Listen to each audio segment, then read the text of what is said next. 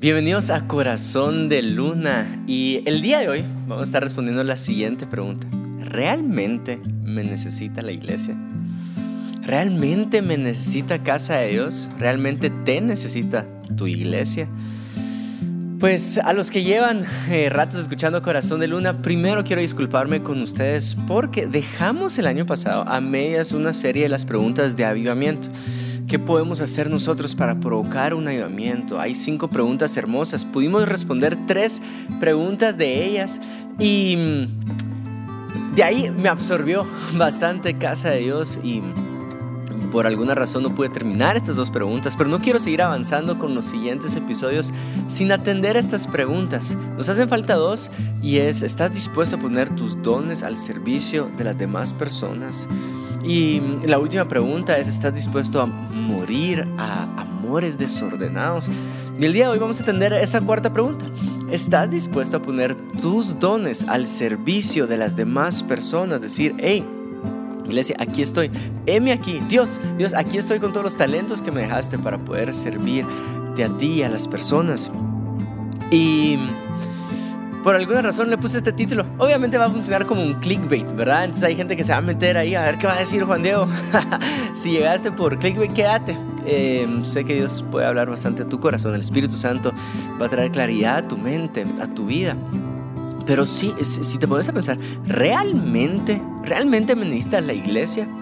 Ahora, voy a empezar muy honesto y vulnerable por los siguientes minutos con este ejemplo. Y la iglesia Casa de Dios fue, eh, se estableció en 1994. Hasta el día de hoy han pasado, ¿qué? 10, 20, 20, 18, no. Ah, estoy perdido, 94, 2004, 10. Eh, bueno, han pasado muchos años. Alguien ahí en comentarios me puede hacer la matemática. Eh, sí, serían cuatro años menos de lo que yo tengo. Tengo 31. Han pasado 27 años de la iglesia. Ahí está. Y en los 27 años de la iglesia he visto a mucha gente pasar, incluyendo pastores y líderes muy fuertes eh, dentro de esta organización eclesiástica. Y si uno, si uno puede ser honesto, es la iglesia continúa. La iglesia como esta organización. No voy a hablar de la iglesia con I mayúscula por los siguientes minutos, sino que voy a hablar de la iglesia con I minúscula por, por estos minutos. Es, es la iglesia continúa si puedo ser honesto, es la iglesia sigue avanzando, la iglesia sigue trabajando, la visión sigue adelante. Entonces, cuando uno mira estos eh, casos, se puede hacer esta pregunta, y lo voy a decir entre comillas, legítima. ¿Realmente la iglesia me necesita? Porque he visto que han pasado estas personas, estas personas, estas personas, y hay algo maravilloso, y es que la iglesia continúa. Y tal vez tú estás viendo o escuchando este episodio y tú decís, eh, honestamente, voy los domingos a la iglesia y no considero que ellos realmente me necesiten.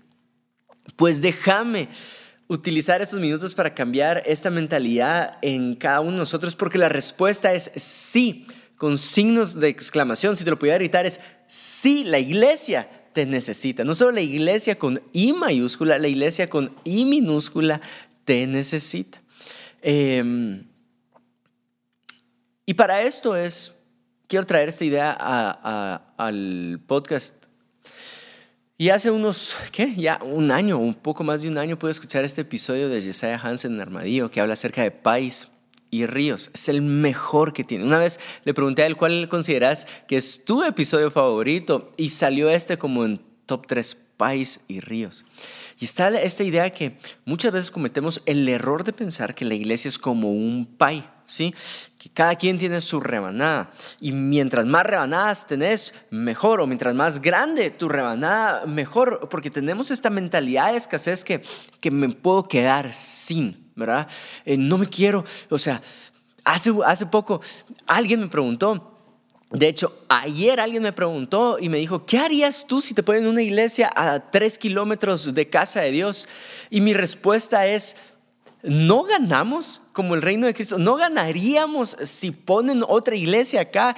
¿Cuántas iglesias me gustaría ver en Guatemala? Me gustaría que en cada kilómetro cuadrado hubiera una iglesia, una muy buena iglesia que predique el Evangelio de Cristo, que muestre el carácter de Cristo. Por supuesto que ganamos. Y esta persona se quedó sorprendida ¿Por qué? Porque muchas veces pensamos que el reino de Dios es un pay. Si una iglesia viene y pone eh, su local a tres kilómetros, entonces me quita una rebanada de pay, pero no es así, no es así el reino de Dios. El reino de Dios es como un río donde fluye y va creciendo y cada vez hay más agua y siempre, o sea, siempre da, no sé si me estoy explicando, siempre va en aumento, siempre va en crecimiento. El reino de Dios siempre va en crecimiento y es como un río, no es con una mentalidad pequeña de, de un pai. No sé si me estoy explicando. Entonces cuando te digo, la iglesia realmente te necesita, podrías decir, ah, pues vi estos casos y no, no pareciera ser relevante. De hecho, en mi iglesia y minúscula pareciera que somos indispensables porque sea una persona y rápido hay otra persona. Y si entendemos que Dios en su eterna gracia y misericordia provee de las personas necesarias y llamadas para hacer continuar su visión. El problema es cuando pensamos que nuestra visión es más grande que la visión de Dios acá en la tierra. No sé si me estoy explicando. Entonces puedes decir, soy indispensable, y cuando tú ves que el reino de Dios es como un río, la respuesta es, te necesitamos. Necesitamos tus dones, necesitamos tus talentos. Tu iglesia local necesita tus dones y tus talentos. Yo estoy comprometido a dejar mi vida en casa de Dios. Eh, no sé si me estoy explicando y espero que ese compromiso esté de parte tuya para tu iglesia local, para donde Dios te ha llamado ¿Por qué? Porque Dios colocó algo único en ti y la respuesta a, la necesidad que tenemos de tu persona, de tus dones, de tu servicio, se puede ver tan clara como la necesidad de la gente que te rodea. Porque sigue habiendo necesidad alrededor de nosotros, te seguimos necesitando. Entonces viene Dios y quiere establecer acá, en, desde la creación, quiere establecer acá su imagen, ¿verdad? Quiere, quiere poner en esa forma corporal y física su gloria y reflejarla. Y crea a Adán, crea esta pequeña comunidad llamada matrimonio, Adán y Eva, y se desvió. Adán y Eva pecaron. Y, está esta necesidad de, de, Dios darse a conocer a su tierra y escoge a Abraham, después escoge a, a este pueblo hermoso y amado Israel, y ahora nos escoge a nosotros como iglesia para representarnos acá en la tierra. Entonces, a, dónde es a donde quiero llegar? Tú y yo somos parte de esta iglesia con I mayúscula.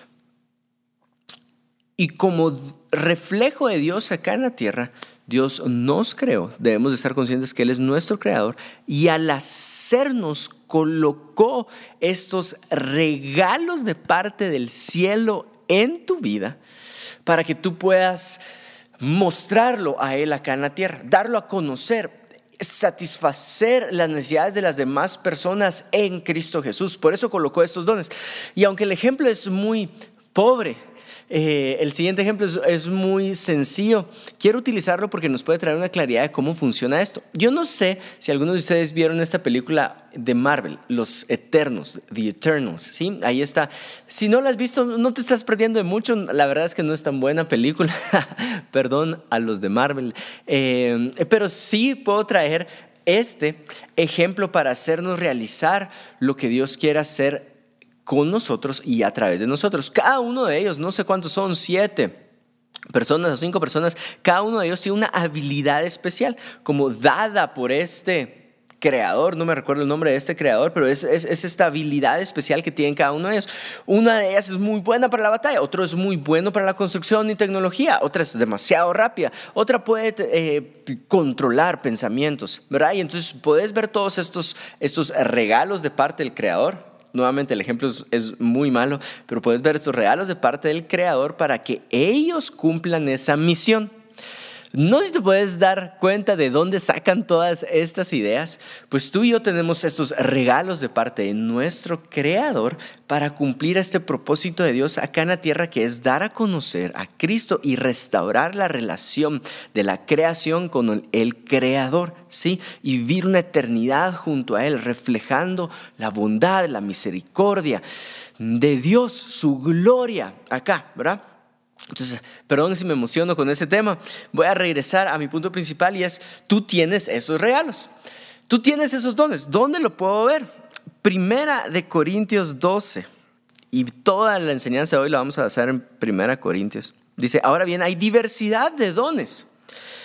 Pero el Espíritu es el mismo. Sí, reconoce lo diferente que somos, pero reconoce la unidad que tenemos también. ¿sí?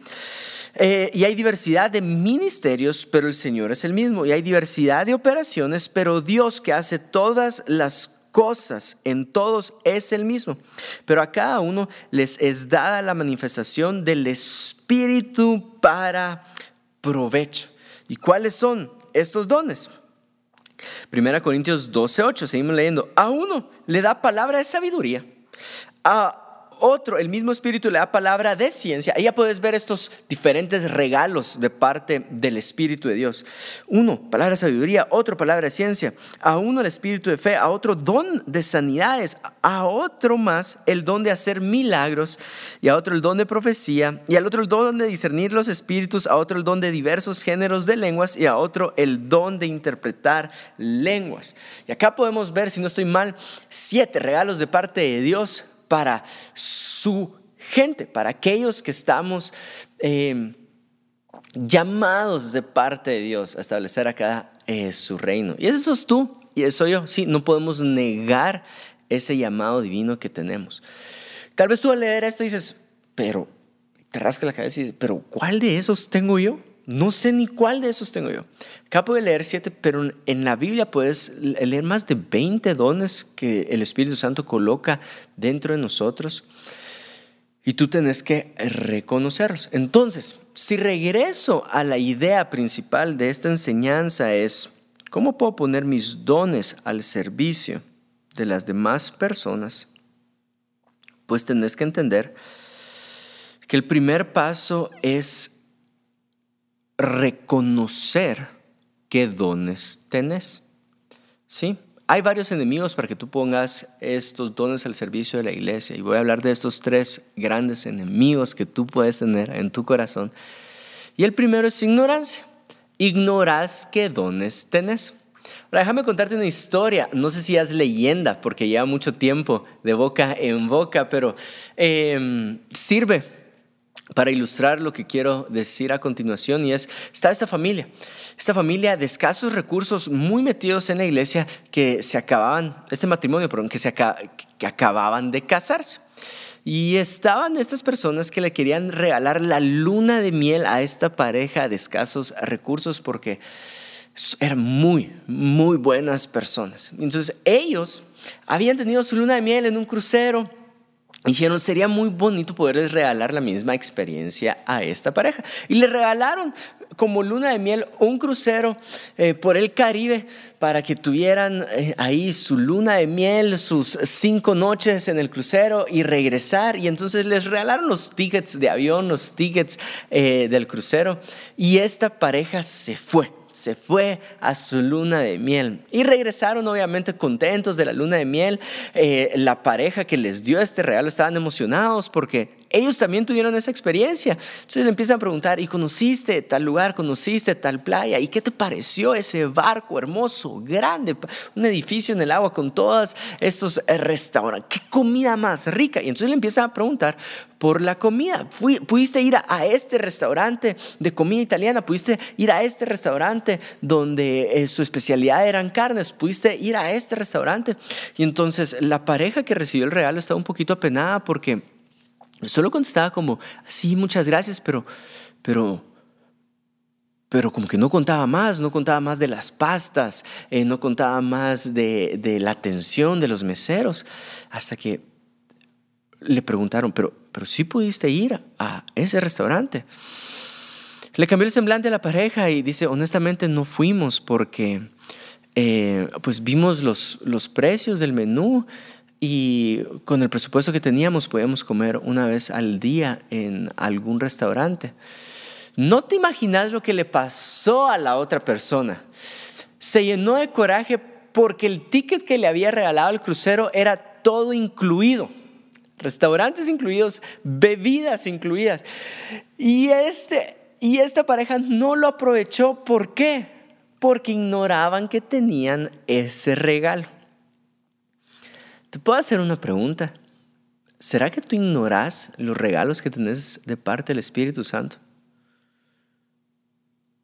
¿Será que no los estás aprovechando porque no sabes que tenés este don profético hermoso en tu boca para levantar a las demás personas?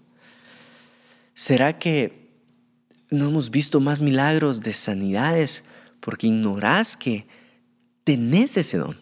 Podés imponer manos sobre los enfermos y ellos sanar, levantar a alguien que está postrado por el poder del Espíritu Santo. Iglesia, no, me, no te imaginas ¿De qué tanto coraje me llenaría si muchos de los que estamos viendo o escuchando esto ignoramos los regalos que tenemos de parte de Dios? Ahora, a mí me pasó.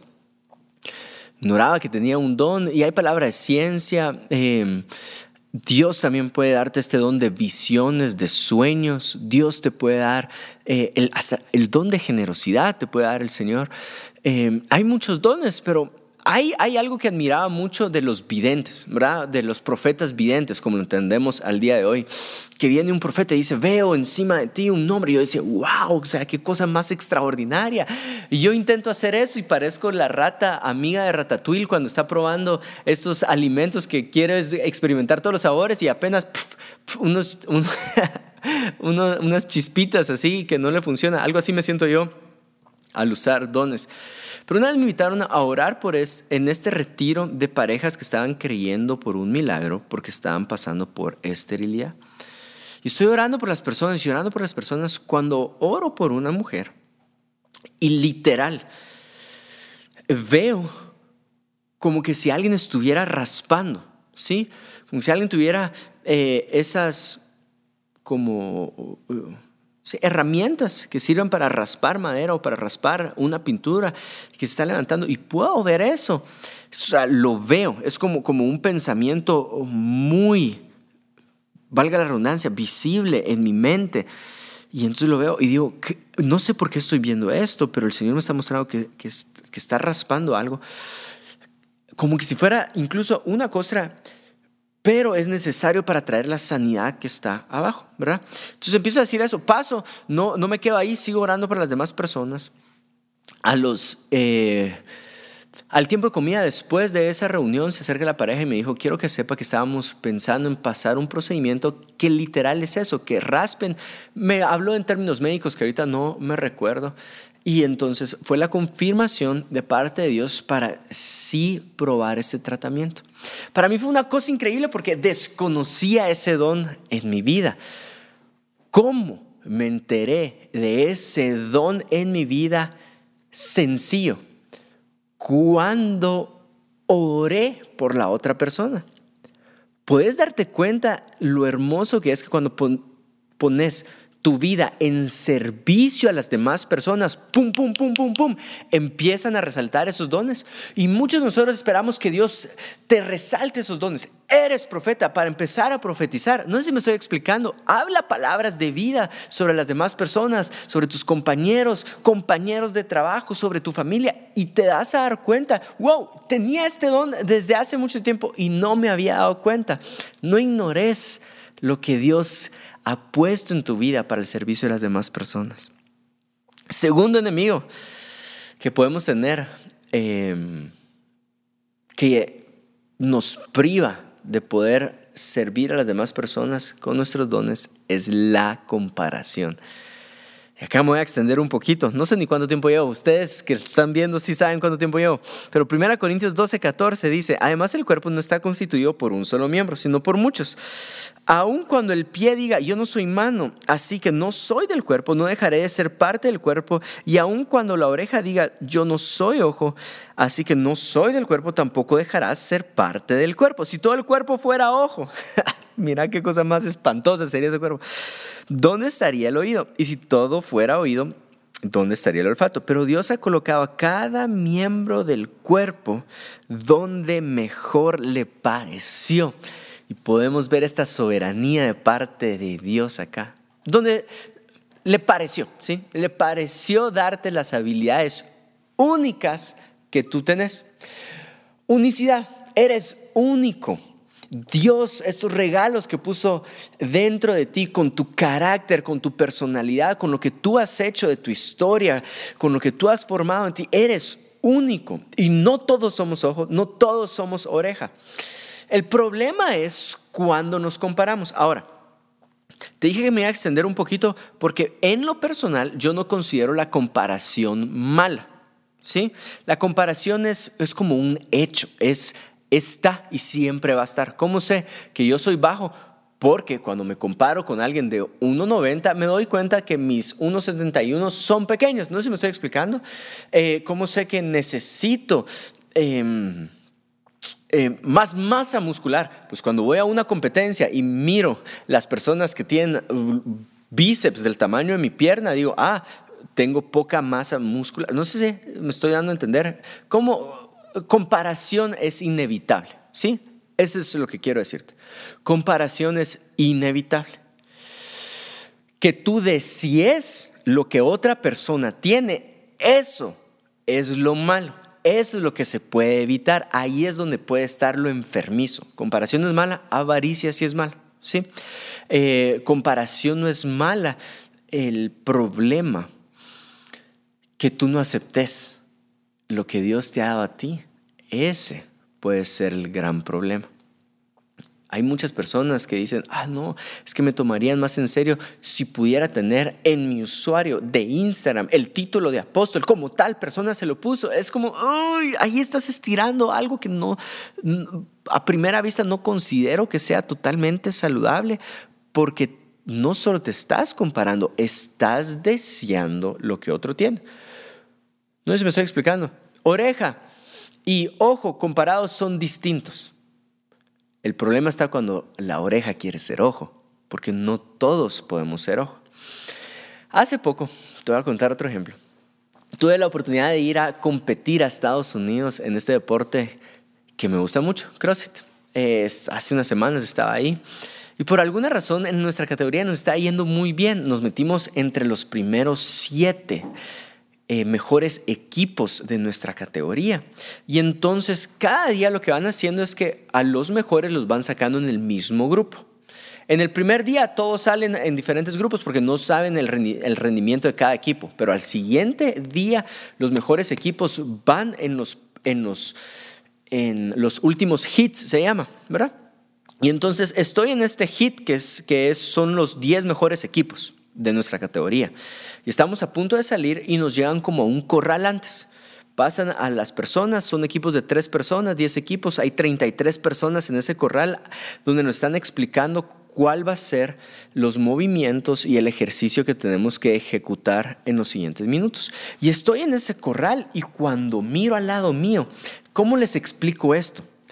Tengo personas cuyos cuerpos son perfectos.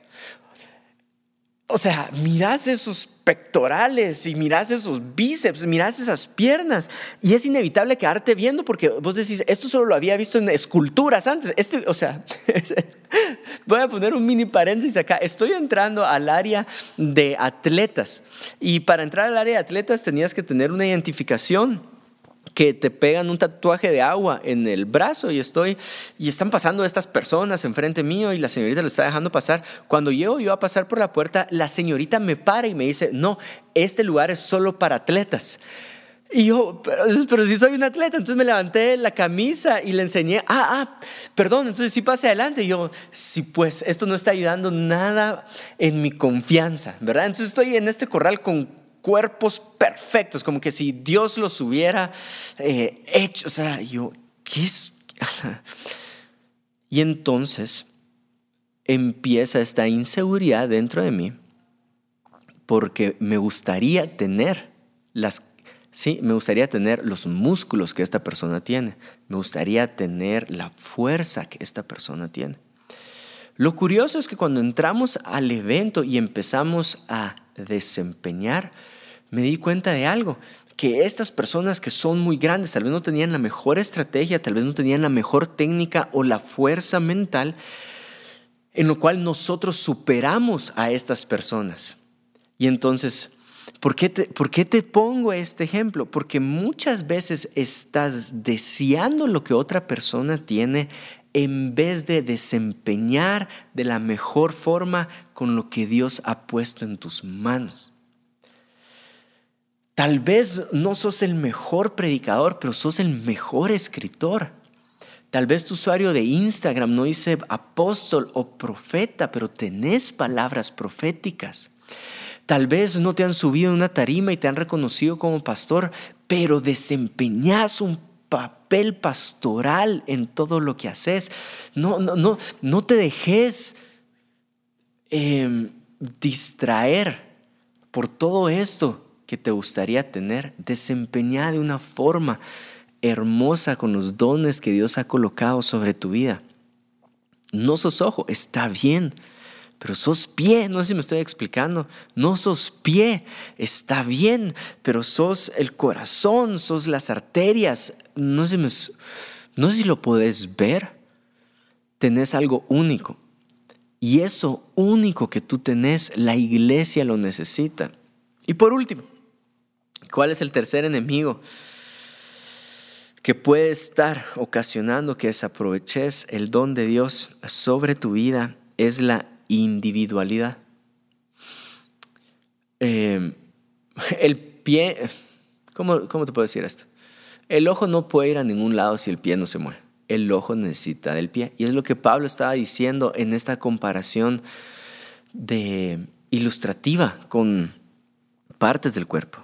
1 Corintios 12:20 dice así, lo cierto es que son muchos los miembros, pero el cuerpo es uno solo. Ni el ojo puede decir a la mano, no te necesito, ni tampoco puede la cabeza decir a los pies, no los necesito, para que no haya divisiones en el cuerpo, sino que todos los miembros se preocupen los unos por los otros. Ahora, este punto me llega mucho a mi corazón porque sí puedo ver esto en mi vida. Tiendo a querer ser individual. ¿Sí? Eh, tengo esta percepción de podría llegar, podría llegar más lejos solo.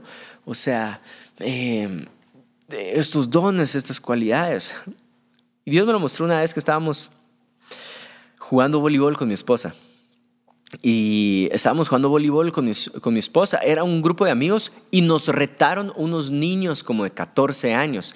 Y para mí, yo, yo me considero bueno y entonces empezamos a jugar y estos niños de 14 años nos empezaron a ganar y nos empezaron a ganar muy fácil. Y entonces yo me descompongo porque no me gusta perder, eh, para nada me gusta perder, soy muy competitivo. Y, y entonces empiezan a sacar y me di cuenta que que la tentación fue querer empezar a hacer todo yo. No sé si te has dado cuenta de esas personas que están en un equipo de voleibol que tienen que estar enfrente, pero corren hacia atrás para pegarle también y corren hacia adelante para pegarle otra vez y corren y no dejan. Entonces mi esposa estaba a punto de recibir el balón, pero yo corría para pegarle y me di cuenta que qué cosa más enferma. A nadie le gusta estar en un equipo donde uno quiere ser el foco de atención de todo, donde uno quiere ser individualista. Y muchas veces ese soy yo. Quiero ser individualista. Pero me di cuenta que la iglesia no está formada de una persona humana. La iglesia es el cuerpo de Cristo. La I como... Lo voy a decir utilizando el ejemplo inicial. casa de Dios no es, eh, la casa de Dios es parte del cuerpo de Cristo. No sé si me estoy explicando. Juan Dios es parte del cuerpo de Cristo. Tú eres parte del cuerpo de Cristo. Eh, no seas individualista. Tenés que construir las demás, en las demás personas, construir juntos, llegar, llegar, llegar lejos juntos. Alguien decía, ¿quieres llegar rápido? Ve solo, ¿quieres llegar lejos? Ve acompañado.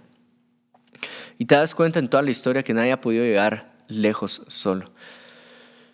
Em, tal vez te frustra porque tu talento es mayor que los demás. Y déjame hablarte de ti, necesitamos que tu talento construya a las demás personas. Necesitamos el cuerpo de Cristo. Necesitamos darnos los unos a los otros. Henry Nguyen lo pone en su libro In the Name of Jesus, que pudimos hacer varios episodios solo de este capítulo, pero quiero traerlo a memoria otra vez y es una de las tentaciones que tiene un líder es ser individualista, ¿verdad? Eh, tener esto espectacular, único. Y poco a poco vas a tener que morir a eso. ¿Cómo me he dado cuenta yo? Y con este ejemplo termino. Hace unos días llegó una pareja a cenar a la casa y andábamos hablando acerca de bebés. Mi esposa está a punto de tener nuestro segundo bebé, María Emilia, nace a finales de abril y nos está explicando, es que no quiero tener hijos, díganme, ¿es difícil o no es difícil? Y mi respuesta fue, sí es difícil. o sea, sí es difícil eh, dar este paso de tener familia, pero intenté consolarlo de la siguiente forma, puedes voltear alrededor y vas a encontrar más de algún ejemplo que te inspire, como una madre soltera que levantó a dos, tres hijos sin ayuda de alguien más, con un trabajo. Entonces, puedes encontrar estos ejemplos que te inspiran. Es difícil, pero logra alcanzable. Pero tenés que tener esto en mente y es, vas a sacrificar por el bienestar de tu familia. Estás construyendo algo más grande que se llama familia. Y lo mismo sucede cuando hablamos acerca de iglesia. Vas a sacrificar de una forma individual porque lo que se llama iglesia, comunidad, va a ser beneficiada por tu sacrificio. Cuando Pablo estaba hablando de todos los dones, termina diciendo lo siguiente. 1 Corintios 13:1, si yo hablara lenguas humanas y angelicales y no tengo amor, vengo a ser como un metal resonante o címbalo retumbante. Y si tuviera el don de profecía y entendiera todos los ministerios y tuviera todo el conocimiento y si tuviera toda la fe de tal manera que trasladara los montes y no tengo amor, nada soy. Y si repartiera todos mis bienes para dar a comer a los pobres y entregara mi cuerpo para ser quemado y no tengo amor, de nada me sirve. ¿Qué es amor? Te lo acabo de poner con este ejemplo de paternidad es estar dispuesto a entregarte por el bienestar de los demás. ¿No es eso el amor de Cristo? ¿No es así la forma en que Jesús nos mostró su amor cuando Él se entregó por el bienestar de todos nosotros? Entonces, si Dios ha colocado regalos únicos en tu vida, Déjame responder la pregunta con la que iniciamos. ¿Realmente me necesita la iglesia? Sí. La iglesia con I mayúscula te necesita. Y necesita que pongas en entrega, en sacrificio estos dones. Porque si tuvieras todos los dones de profecía, pero no tenés esta entrega, este amor, ¿de qué sirve? ¿De qué sirve? Espero que el Espíritu Santo te pueda hablar y que salgas motivado a servir en tu iglesia. Te amamos, te bendecimos y la próxima semana venimos con la última pregunta de qué hacer para provocar un avivamiento. Dios te bendiga.